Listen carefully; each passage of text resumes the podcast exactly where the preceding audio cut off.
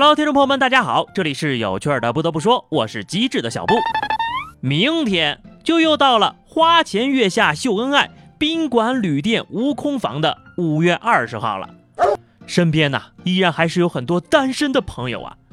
思思表示，要说他单身的原因，可能是因为一把年纪不好骗了吧。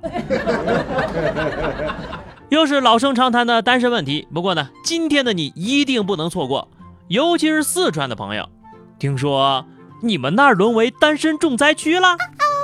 据某平台发布的数据，四川单身用户活跃度仅次于北京、广东，高居第三名。四川的单身朋友们，请举起你们的双手，让我看到你们。要说四川有这么多好吃的好耍的。干嘛谈恋爱呀？是手机不好玩，还是川菜不好吃呀？况且我不认为单身是灾难，只是一种选择罢了。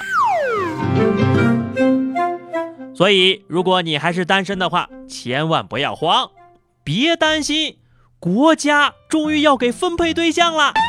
这不，团中央发话了，将帮助大龄未婚青年找合适的另一半。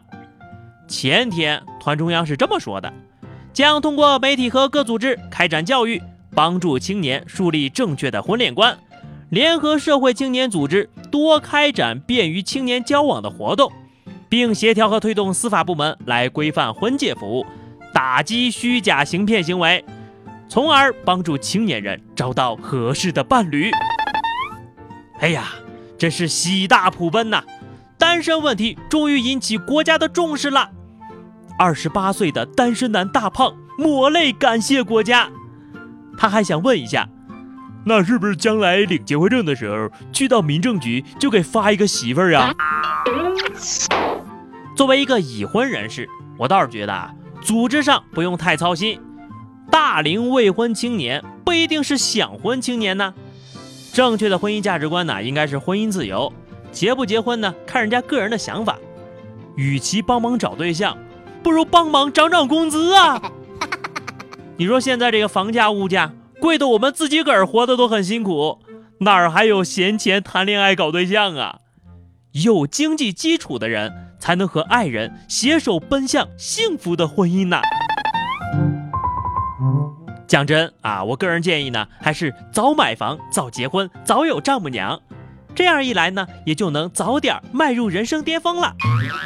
汇丰银行发布了一项调查，显示称啊，中国的八零后、九零后的年轻人住房拥有率达到百分之七十，远超其他的国家。有外媒体就说了，中国的父母愿意倾尽积蓄为年轻人买房，其中中国式丈母娘功不可没。因为中国父母普遍意识到，能否让儿子拥有其名下的住房，将成为婚姻竞争中的一个关键因素。看到没？早有丈母娘的，早买房的，现在都赚翻了呀！女追男隔层纱，男追女隔房隔车隔他妈。所以这锅丈母娘到底该不该背呢？有网友表示，零七年丈母娘逼我买房，八十万砸锅卖铁买了；一五年老婆逼我置换，四百五十万老房子卖了，六百五十万买了新房。现在。房子市值一千一百万呐，有时候人还是要比一下的呀。所以这哪里是什么调查研究啊，分明就是鸡汤故事。将来的你肯定会感谢你的丈母娘的。下面说一个励志的新闻啊，看看这群厉害的保安大哥。过去的二十年里，北大保安队有五百余名保安考学深造。有的呢考上了研究生，还当了大学老师。北大保安的成群逆袭，颠覆了人们对保安的固有印象。看来呀，这北大的保安可以和扫地僧一样，入选十大深藏不露的职业了。呃，怎么说呢？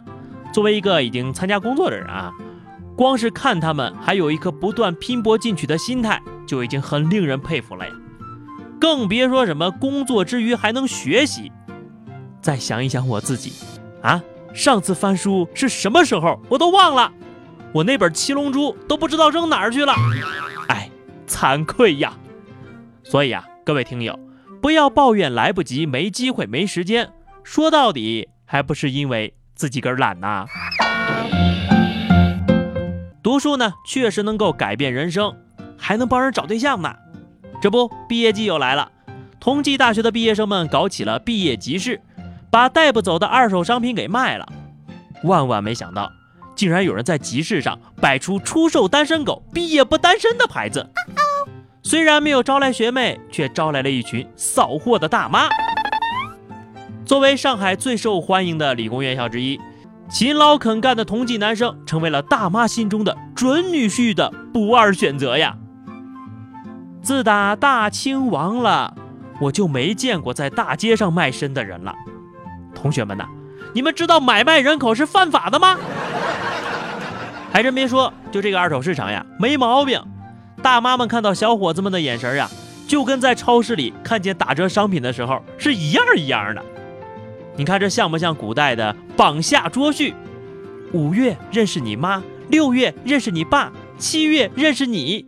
可以说是进展神速了呀！好的，话题时间啊，上期咱们聊的话题是读书的时候你是怎么逼自己早起的？振宇说，高中的时候呀，六点钟起床，那会儿老是睡过头，闹钟都叫不醒。后来就想了个办法，前一天晚上呢，喝上一大杯水，第二天早起五点钟准时起来上厕所，生物钟就这么狠。